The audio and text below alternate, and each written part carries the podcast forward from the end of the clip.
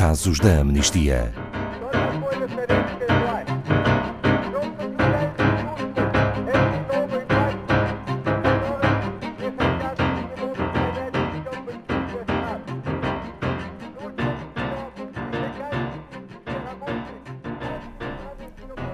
Há um lado obscuro no modelo de negócio dos gigantes Facebook e Google. Apesar de ligarem milhões de pessoas em todo o mundo, disponibilizando ainda serviços cruciais, a privacidade dos utilizadores está em causa. E isto é uma ameaça aos direitos humanos, concluiu a Amnistia Internacional num relatório recente. Boa tarde, Ana Farias, da Amnistia Internacional Portugal. Qual é o risco que estas empresas tecnológicas representam? Boa tarde, Ana Paula. Boa tarde a todos os ouvintes que nos acompanham. Então, o modelo de negócio destas duas gigantes da tecnologia baseia-se em vigilância, o que por sua vez é incompatível com o nosso direito à privacidade, coloca também em causa outros direitos humanos, como a liberdade de opinião e expressão, a liberdade de pensamento, entre outros. Estes dois gigantes, o Facebook e a Google, têm um poder sem paralelo sobre o mundo digital e que acabam por dominar as nossas vidas, recolhendo dados pessoais de milhões e milhões de pessoas em todo o mundo. Nesta que é a era digital, os nossos direitos humanos estão em risco. Hoje em dia ouvimos falar muito em algoritmos. Neste caso específico, têm um papel quase de exploração? É verdade, parece quase uma palavra estranha para nós, mas que não é. Estas plataformas, que integram outras que usamos diariamente, como o Instagram, a pesquisa Google, o YouTube, o WhatsApp, recorrem a sistemas algorítmicos que processam grandes volumes de dados para inferir características incrivelmente detalhadas sobre as pessoas. Desta forma, moldam a nossa experiência online. O que é que isto quer dizer?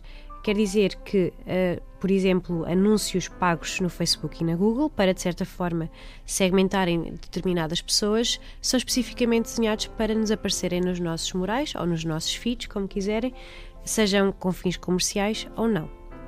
O escândalo da Cambridge Analytica expôs isso. Exatamente. No caso da Cambridge Analytica, foi denunciada a facilidade com que os dados das pessoas podem ser mal utilizados, até mesmo para fins políticos. Neste caso, uh, falava-se muito sobre o Brexit e, e, é um exemplo muito claro de como isso foi feito.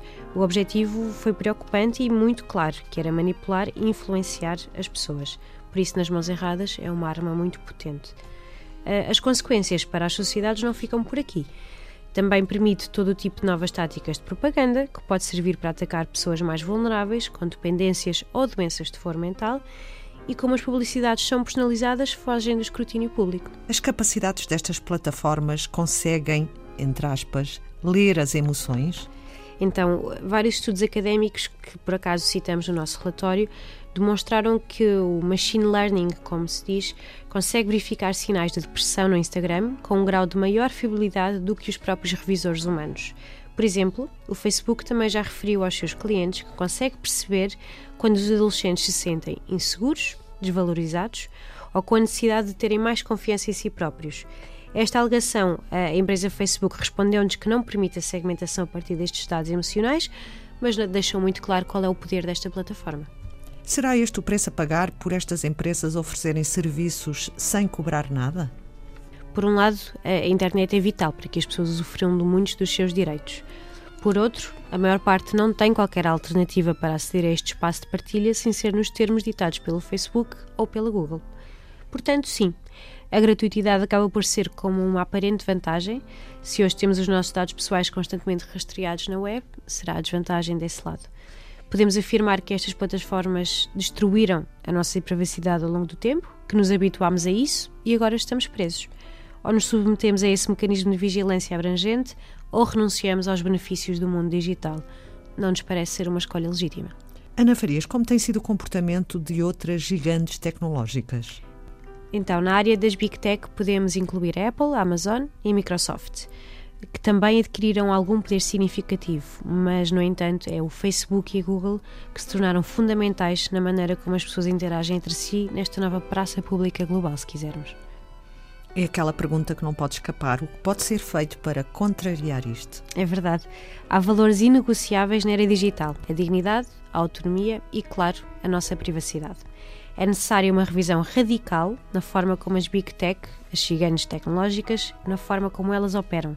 Os governos devem agir de forma urgente para garantir a proteção dos direitos humanos face a interesses corporativos, nomeadamente através da aplicação de leis robustas de proteção de dados e regulamentação eficaz.